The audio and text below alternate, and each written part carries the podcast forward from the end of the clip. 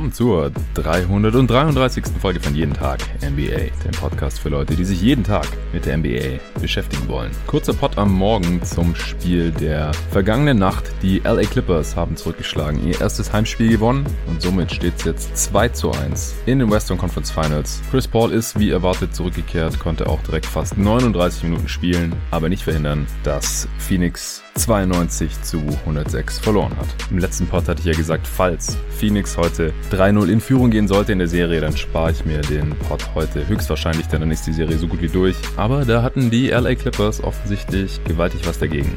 Wir haben hier heute mit deutlich mehr Energie und Fokus gespielt als die Phoenix Suns. Der Gameplan sah auch sehr gut aus, während die Suns ihrerseits wahrscheinlich ihr schlechtestes Spiel dieser Playoffs hatten. Ich habe mich auch gegen Ende des Spiels, als klar war, dass das nichts mehr wird und auch dann nach dem Spiel ein bisschen komisch gefühlt und habe mich gefragt, was ist denn das für ein Gefühl? Und ich glaube, das ist einfach nur das Gefühl, dass die Suns mal wieder verloren haben und das kannte ich schon fast nicht mehr, denn die letzte Niederlage der Phoenix Suns, die ist schon eine halbe Ewigkeit her. Die war noch Ende Mai, am 27. Mai und heute ist der 25. Juni, also fast einen Monat nicht mehr verloren, neun Siege in Folge. Vielleicht war es einfach mal wieder an der Zeit. News gab es jetzt seit der gestrigen Aufnahme eigentlich keine, außer dass Jason Kidd wohl kurz vor Vertragsunterzeichnung als neuer Head Coach der Dallas Mavericks steht. Bin ich kein großer Fan von, ehrlich gesagt, und die meisten Mavs-Fans, die ich so kenne oder denen ich auf Twitter folge, die sehen es anscheinend ähnlich kritisch. Kidd hat einfach bei seinem letzten Job in Milwaukee überhaupt nicht überzeugt, war wohl einer der schlechtesten Coaches in der gesamten Liga. Er hat Janis damals nicht maximiert, seltsame Philosophien und Gameplans gehabt gehabt. Nachdem er dann gefeuert wurde und Coach Bud eingesetzt wurde, haben die ja direkt in der nächsten Regular Season einen riesigen Sprung nach vorne gemacht, sind direkt zum Contender avanciert. Und das war alles kein Zufall. Dazu wird Jason Kidds Charakter ja sehr, sehr kritisch gesehen. Ich kenne ihn natürlich nicht persönlich, aber alles, was man da so mitbekommen hat, ist auch nicht immer so ganz einwandfrei. Besonders hervorsticht da natürlich, dass er gegenüber seiner Ehefrau gewalttätig wurde, dafür auch verurteilt wurde. Und das halt jetzt gerade bei den Mavs, die da die letzten Jahre ja auch den ein oder anderen Skandal hatten. Das sieht alles unterm Strich nicht ganz so toll aus. Das wären so meine ersten spontanen Gedanken dazu. Wäre natürlich schade, wenn Luka Doncic jetzt erstmal auf absehbare Zeit unter einem Head Coach spielen müsste, der nicht zu den besseren dieser Liga gehört. Mal sehen. Ja, kommen wir zu Suns Clippers. Wie gesagt, die große Story war, dass Chris Paul wieder spielen konnte. Kawhi Leonard nach wie vor nicht der saß oben in den Zuschauerrängen abseits des Teams zusammen mit seiner Familie, so wie es aussah, und hat sich das alles aus der Ferne angeschaut. Die Clippers sind jetzt anscheinend auch das erste Team, das in jeder Serie 0 zu 2 hinten liegt in einem Playoff-Run. Wurde zumindest bei ESPN so eingeblendet. Hatte ich auch nicht auf dem Schirm gehabt. Die Hoffnung bei den Suns war ja, dass mit Chris Paul zurück Devin Booker ein bisschen entlastet werden könnte. Der hat sich ja im letzten Spiel die Nase dreifach gebrochen. Beziehungsweise Pat Beverly hat sie ihm dreifach gebrochen mit seiner Stirn. Und ohne Chris Paul, da waren die Suns schon sehr, sehr abhängig von Booker. Mit ihm auf dem Feld lief es auch immer gut. Da hatten sie ein plus 6 Net-Rating, 123er Offensiv-Rating, 117er Defensiv-Rating. Mit Booker auf der Bank hatten sie ein minus 17er Net-Rating, 92er Offensiv-Rating, nur noch 109er Defensiv-Rating. Das lief überhaupt nicht gut. Das Problem war nur, heute hatte Devin Booker sein schlechtestes Playoff-Spiel bisher. Und Chris Paul sah noch sehr, sehr rostig aus, nachdem er jetzt tagelang keinen Sport machen durfte, während er natürlich mit dem Coronavirus infiziert war. Er hat gemeint zwar, er konnte zu Hause ein paar Würfe nehmen auf seinem privaten Court, aber das ist natürlich nicht vergleichbar mit einem NBA-Spiel, geschweige denn mit einem Conference Finals Spiel. Und zu einem Überfluss hat sich auch noch der Mann, der Chris Paul zeitweise immerhin ganz gut vertreten hatte, Cameron Payne, in diesem Spiel auch noch verletzt. Er ist Ende des ersten Viertels umgeknickt und zur Halbzeit war dann klar, er würde nicht mehr zurückkommen können. Und so hat sich die Offense der Suns in diesem Spiel ziemlich schwer getan, auch weil die Clippers sehr, sehr stark verteidigt haben. Das muss man ihnen auf jeden Fall lassen. Das Spiel war trotzdem über weite Strecken bis ins dritte Viertel hinein knapp gewesen. Michael Bridges musste früh raus mit zwei Fouls, das hat mir nicht so gefallen. Der aufmerksame Hörer weiß warum. Ja, Foul mit zwei oder drei Fouls, in manchen Fällen auch vier Fouls, halte ich einfach nicht so viel von. Und Michael Bridges hat am Ende des Spiels auch, wie viele Fouls? Ihr ahnt es? Zwei. Also Bullshit.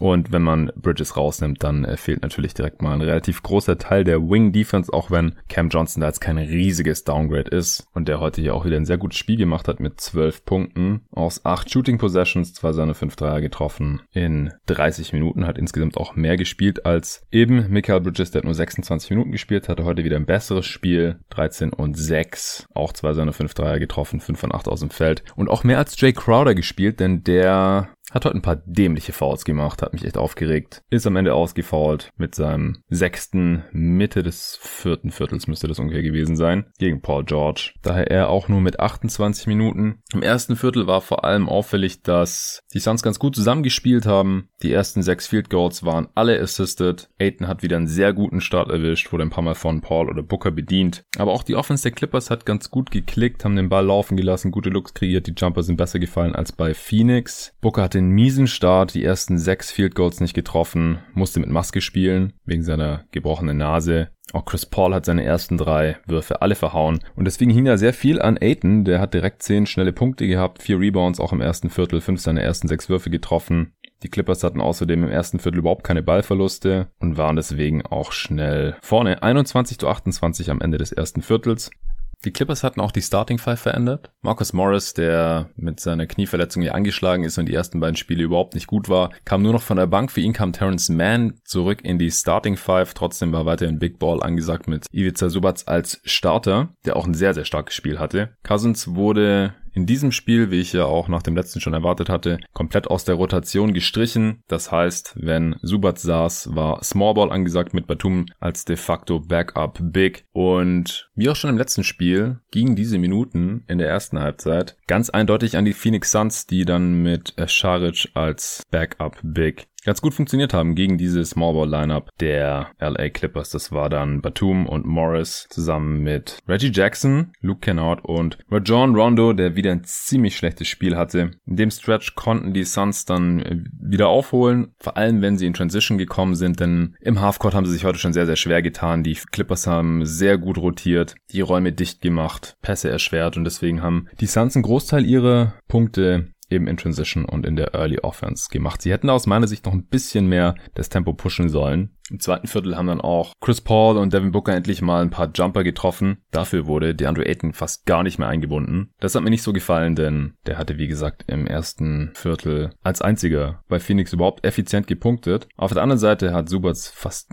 ein perfektes Spiel gemacht. Zur Halbzeit hatte der schon elf Punkte, zwölf Rebounds, zwei Blocks, sieben seiner acht Würfe getroffen. Laut Zach Lowe ist er auch der erste Clipper seit DeAndre Jordan vor vier Jahren, der zur Halbzeit schon ein Double-Double hat. Trotzdem war Phoenix zur Halbzeit noch mit zwei Punkten vorne. Und ich habe mir gedacht, die haben echt kein gutes Spiel und führen hier trotzdem. Das ist eigentlich ein gutes Zeichen. Und im dritten Viertel, da kann man eigentlich in jedem Spiel die Adjustments von Monty Williams sehr gut erkennen. Die Suns kommen normalerweise fokussiert raus und können, wenn sie hinten liegen, oft die Führung zurückholen oder, wenn sie die Führung schon haben, diese ausbauen. In der ersten Halbzeit fiel der Dreier auf beiden Seiten überhaupt nicht. Die Clippers standen bei 3 von 17 von hinter der Dreierlinie, die Suns bei 5 von 18. Das ist ein ganz klarer Vorteil für die Phoenix Suns, denn die Clippers sind deutlich abhängiger von ihrem Dreier, sind in dem Spiel aber auch wieder viel mehr an die Freiwurflinie gekommen. 13 von 17 schon zur Halbzeit. Die Suns waren gerade mal bei 5 von 6. Mal abgesehen von den beiden äh, Starting Centern, Aiton und Subats, ging bei beiden Teams nicht so wirklich viel offensiv. Booker zur Halbzeit bei 2 von 10 aus dem Feld, genauso wie Chris Paul, der aber immerhin schon 8 Assists hatte. Paul George hatte zwar auch schon 13 Punkte, aber stand bei 5 von 14 aus dem Feld. Beverly bei 1 von 6, Payne bei 1 von 4 und dann, wie gesagt, verletzt raus, nachdem er umgeknickt war. Anfang des dritten hatten die Suns doch auch erstmal kurz einen heißen Start. Booker, Aiton und Bridges haben jeweils aus der Midrange eingenetzt. Bridges sogar mit Foul, Booker, um die Shotblock zu schlagen. Scheinbar zumindest, denn der Kopf wurde ihm später wieder abgezogen. Der kam doch ein bisschen zu spät.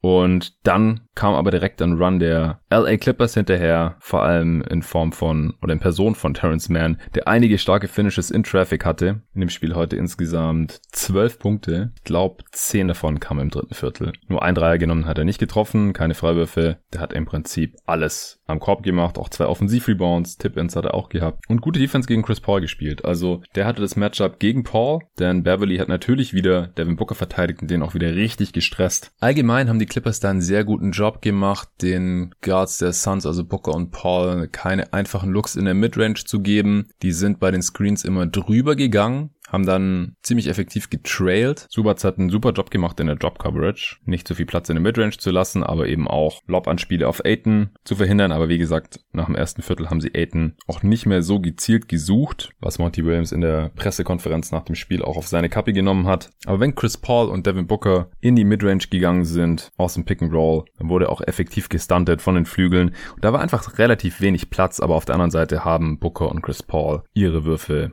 heute auch einfach nicht so getroffen getroffen, wie man es gewohnt ist. Das kommt auch mal vor. Die Clippers haben den Ring ihrerseits unnachgiebig attackiert. Die sind wirklich mit sehr viel Energie in dieses Spiel gegangen und konnten das auch das ganze Spiel über aufrechterhalten. Und die Suns halt nur phasenweise. Devin Booker hatte auch ein paar dämliche Fouls in der Defense. Hat dann auch schon im dritten Viertel sein viertes Foul eingesammelt. Dadurch, dass die Clippers aggressiver gespielt haben, waren sie auch früh im Bonus, also über der Teamfoul-Grenze, haben Freiwürfe bekommen und konnten sich so langsam aber sicher absetzen. Booker war nach seinem vierten Foul auf die Bank gesetzt worden, dann musste Chris Paul gegen Ende des dritten rausgenommen werden, weil er eine Pause gebraucht hat. Und für ein, zwei Possessions war dann keiner von beiden drauf. Und Monty Williams hat wieder Etwan Moore gebracht als Backup-Playmaker. Payne war wie gesagt verletzt draußen und deswegen hat er auch keine andere Option gehabt. Aber ich gedacht, das kann ja jetzt wohl nicht sein. Man war schon 13 Punkte hinten. Gibt man hier jetzt quasi schon das Spiel ab. Ich habe schon angefangen, einen Tweet zu verfassen, um mich darüber aufzuregen. Und dann hat er aber ganz schnell Chris Paul wieder reingebracht, denn das kann man einfach nicht bringen. Also ohne Payne, ohne Booker, ohne Paul, das hat man im letzten Spiel schon gesehen. Das ging da schon nicht gut. Ich habe gedacht, das, das kann jetzt nicht sein. Dann ist man ja direkt mit 20 Punkten hinten. Die Clippers waren mitten in einem 21 zu 3 Run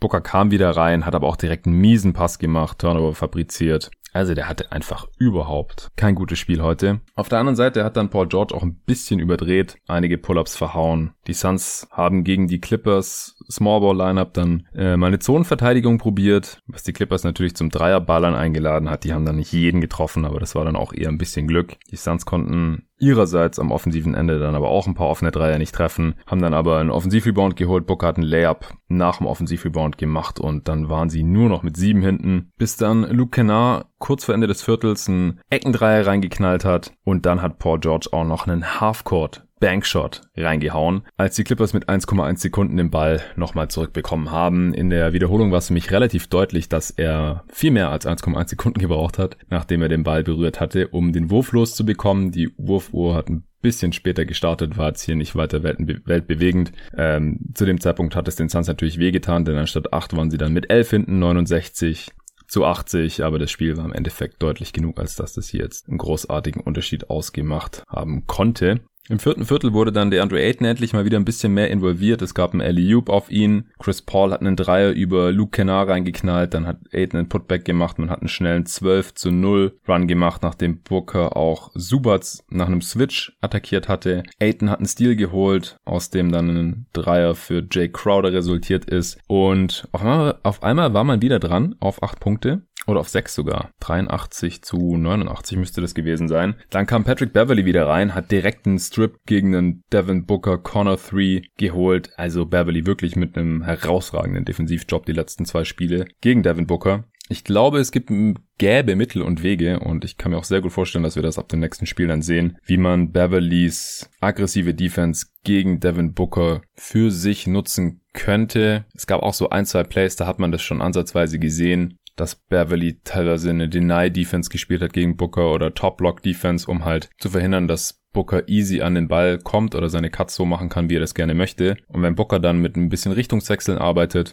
dann kann er da auch schon mal besser freikommen. Und ich habe auch, glaube ich, nur einen Post abgesehen. Das hatte ich auch schon nach dem letzten Pod gesagt, dass ich das ganz gerne mal öfter sehen würde, dass Booker einfach seine Größenvorteile gegen Beverly im Post-Up ausnutzen kann. Beverly fault ja auch relativ viel, sodass man ihm vielleicht direkt mal früh ein paar Fouls anhängt. Über Booker Post-Ups. Da bin ich gespannt, was sich Monty Williams und auch Devin Booker da so einfallen lassen werden. Naja, nach dem Strip von Beverly gegen Booker jedenfalls hatte Chris Paul, ähm, oder in diesem Zeitraum zumindest hatte Chris Paul zweimal Subats nach einem äh, Switch gegen sich stehen. Also die Clippers, die haben in dem Spiel, wenn überhaupt, dann nur Late Switches gemacht, also aus dem Pick and Roll. Nur wenn der Guard dann dem Big in der Drop Coverage nahe kam, dann ist Subats eben am Guard dran geblieben. Die haben keine Soft-Switches gemacht oder nicht alles geswitcht, wie wir das in diesen Playoffs ja auch schon von den Clippers gesehen haben. Und da kam es dann eben ein paar Mal dazu, dass Subac sich Booker oder Chris Paul gegenüber gesehen hat. Und Chris Paul hatte dann zweimal Subac vor sich, hat beide Male einen Stepback nach links hinter die Dreilinie gemacht und beide Dreier leider aus Phoenix Suns Fernsicht nicht getroffen. Und so konnte man dann eben nicht näher rankommen als auf diese sechs Punkte, auf die man schon rangekommen war. Denn ansonsten wäre das hier vielleicht ein One-Possession-Game gewesen oder man hätte sogar ausgleichen können, so ungefähr zur Mitte des vierten Viertels. Stattdessen hat Reggie Jackson dann ein bisschen übernommen, Fastbreak Layup gegen Jay Crowder gemacht, Dreier reingeknallt. Die Clippers waren dann auch wieder früh im Bonus. Jay Crowder hat nochmal zwei dumme Fouls gemacht und ist dann ausgefault. Ich glaube, das fünfte war ein Eurofoul sogar, also um den Fastbreak zu unterbinden. Also relativ dämliches fünftes Foul. Dann hat äh, Paul George ihn so ein bisschen weggeschubst. Ich finde, Paul George kommt sowieso relativ viel damit durch, dass er seinen Off-Arm benutzt oder den Defender so ein bisschen wegdrückt. Sachen, die eigentlich nicht ganz legal sind, aber er bekommt da irgendwie das selten gegen sich gepfiffen. Und es war, ich glaube, das hat Jack Crowder ein bisschen aufgeregt, dass Paul George ihn direkt vom Ref so wegschubsen konnte. Nichts passiert ist. Dann hat Jack Crowder versucht, ihn wegzudrücken, als er an der Dreilinie stand mit dem Ball in der Hand. Das war halt auch total dämlich. Den Ball für einen Spieler im Face-Up einfach so gegen die Brust oder so im Kinnbereich mit beiden Händen anzufassen. Gab dann den Call und das war das sechste Foul. Jay Crowder hat sich noch ziemlich aufgeregt, aber das war einfach relativ dumm. Sorry. Und äh, dann stand es eben auch schon 83 zu 96, 13 Punkte hinten und es wurde immer unwahrscheinlicher, dass da nochmal was geht für die Suns. Bridges konnte nochmal einen Dreier reinknallen, auf 10 Punkte rankommen aber Reggie Jackson auf der anderen Seite direkt mit der Antwort. Und äh, dann gab es nochmal einen Drive von Reggie Jackson. Patrick Beverly hat noch ein paar Punkte gemacht, Dreier reingeknallt, ein Floater nach dem Drive und dann war das Ding gegessen. Es gab sogar noch Garbage Time am Ende. Unterm Strich fand ich die Pace dieses Spiels zu lahm dafür, dass die Suns im Halbfeld so wenig auf die Reihe bekommen haben. Dafür war die Clippers Defense im Halbfeld einfach zu stark heute. Wie gesagt, keine Soft Switches, höchstens Late Switches. Subats war stark in der Drop Coverage, gute Stunts vom Flügel und daher insgesamt einfach wenig einfache Looks aus der Midrange für Chris Paul und Booker, die heute katastrophal aus der Range getroffen haben. Booker 1 von 9 aus der Midrange, also Floater Range und lange Zweier. Ein von 7 Dreiern auch nur. Dazu hat er Foul Trouble gehabt. Der wird auch an der Defense angegangen, also wenn er verteidigt, um ihm Fouls anzuhängen und ihn zu zermürben, das ist offensichtlich Teil des Gameplans der Clippers. Vorne nimmt ihn dann Beverly in den Mangel, dazu noch die Maske, aber laut eigener Aussage hat die ihn nicht besonders gestört. Er hat sich da auch Rat von einem seiner Idole, Rip Hamilton, geholt, der ja, nachdem er sich auch mal die Nase gebrochen hatte, die Maske nie wieder abgelegt hat, weil er sich einfach wohler damit gefühlt hat und sicherer. Und das hatte Devin Booker irgendwie auch so ein bisschen mit auf den Weg gegeben. Und ja, mit einem Devin Booker in der Verfassung, ohne Campaign, mit einem Chris Paul, der gerade zehn Tage nichts machen durfte und noch sehr rostig aussah, da war das dann offensiv im Halbfeld einfach zu wenig. Und dann würde ich, wie gesagt, gerne mehr Devin Booker im Post absehen. Ein paar Adjustments gegen Beverlys aggressive Defense. Paul George hatte eigentlich ein solides Spiel gehabt im vierten Viertel. Da sieht er dann immer ein bisschen Platz platt aus. Heute auch keins seiner vier Würfe getroffen im vierten Viertel, dafür alle Freiwürfe. Hey, das war überhaupt, das wurde auch wenn des Games irgendwann mal eingeblendet. Paul George hatte in der regulären Saison in allen vier Vierteln insgesamt nur drei Freiwürfe verworfen. Äh, und im letzten Spiel hat er im vierten Viertel ja diese zwei sehr wichtigen Freiwürfe hintereinander nicht getroffen gehabt. Und heute, wie gesagt, 0 von 4 im vierten Viertel und vier Turnovers. Das hat seine Gesamteffizienz dann doch nochmal ordentlich gedrückt. Heute 27 Punkte, 15 Rebounds, 8 Assists. Das liest sich natürlich erstmal sehr gut,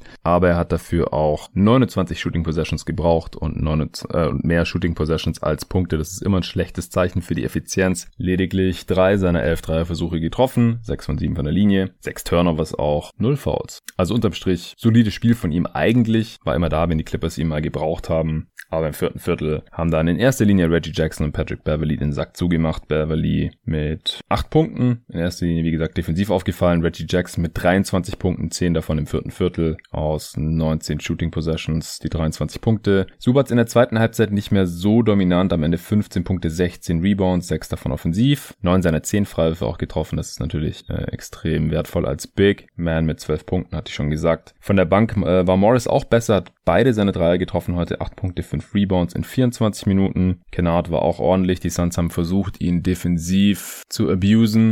Hat teilweise geklappt, aber nicht immer. Insgesamt neun Punkte in 20 Minuten, zwei von fünf Dreiern. Und bei Tum wieder nur 15 Punkte. Wie gesagt, der wurde eigentlich lediglich als Backup Big eingesetzt heute. Rondo in der zweiten Halbzeit nicht mehr eingesetzt. Der war auch minus acht in acht Minuten. Drei Turnovers, null Punkte, null Rebounds, null Assists. Jesus. Und das war's. Cousins, wie gesagt, vollkommen ohne Minuten. Also, Tai Lu hat mal wieder seine Rotation gefunden. Im Gegensatz zur Serie gegen die Jazz ist es nicht der Small Ball, sondern mit Subats in der Mitte, was hier bisher am besten gegen die Phoenix Suns funktioniert. In der zweiten Halbzeit haben die Clippers ihre Dreier auch sehr viel besser getroffen als in der ersten. Über 50 Prozent, am Ende immerhin 12 von 34, das sind 35 Prozent. Auch 20 von 24 Freiwürfen, das ist beides deutlich besser als das, was die Phoenix Suns hier hinbekommen haben. Die Suns nur 12 von 13 Freiwürfen, also gerade mal bisschen mehr als die Hälfte. 10 von 32 Dreier, also auch zwei Dreier weniger getroffen. Mehr Rebounds haben die Clippers auch noch geholt und ungefähr gleich viele Turnovers und so haben die Clippers am Er eben ein 114er Offensivrating und die Suns nur eins von 98. Das ist wirklich ziemlich mies. Wie gesagt, Aiden ist leider ein bisschen verhungert nach dem ersten Viertel. Da würde wirklich kaum noch eingebunden. Das muss besser werden. Daher hat man jetzt auch noch kaum Vorteile bei den Points in the Paint gehabt. Im letzten Spiel hatte man ja doppelt so viele Punkte in der Zone erzielt wie die Clippers. 60 zu 30, wenn ich es gerade richtig im Kopf habe. Heute waren es nur noch zwei mehr, 42 zu 40. Und da kann man dann eben die weniger getroffenen Dreier und Freiwürfe einfach nicht ausgleichen. Und da braucht man Aiton. Aiton hat in den ersten beiden Spielen ziemlich dominiert in der Zone und das muss man für sich ausnutzen. Wie gesagt, Monty Williams hat das anscheinend auch schon erkannt und hat da bereits die Verantwortung für übernommen und ich denke, da werden wir auch Adjustments sehen. Ja, und dann bleibt spannend, inwiefern Cameron Payne jetzt raus sein sollte, denn die Suns haben einfach keinen weiteren Playmaking Guard von der Bank. Das ist, Moore funktioniert da nicht, Carter kann das auch nicht, Galloway ist auch nur ein Shooter. Da müsste man einen Booker und Chris Paul komplett staggern und dafür müssten dann beide natürlich ein besseres Spiel auch abliefern. Bei Paul mache ich mir da weniger Sorgen und auch was Booker angeht, vertraue ich da eigentlich auf Monty Williams Gameplan. Ja, mehr habe ich gar nicht für heute. Clippers mit starkem Comeback hier. Zweite Halbzeit auch mit 60 zu 44 gewonnen. Defensiv stark, offensiv auch deutlich besser als Phoenix. Guter Team-Effort auch. Solider Gameplan von Tyron Lue. Und wir haben hier eine Serie. Also wenn die Suns heute gewonnen hätten, dann wäre das Ding durch gewesen. So ist wieder alles drin für die LA Clippers. Jetzt bin ich gespannt auf morgen Nacht. Um halb drei geht's los. Hawks Bucks Spiel 2. Auch hier Must Win für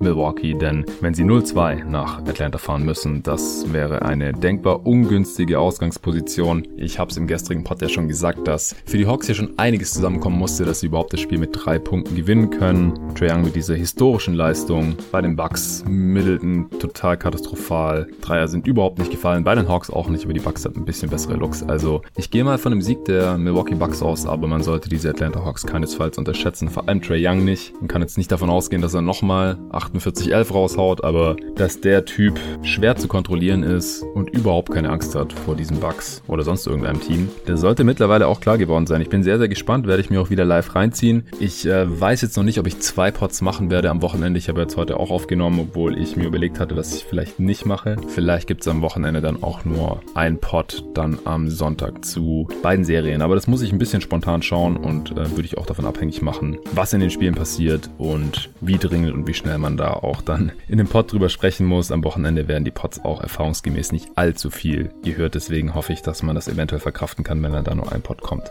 Mal abwarten. Ich wünsche jedenfalls allen viel Spaß, die am Wochenende jetzt live schauen können. Ansonsten schönes Wochenende und vielen Dank fürs Zuhören. Bis dahin.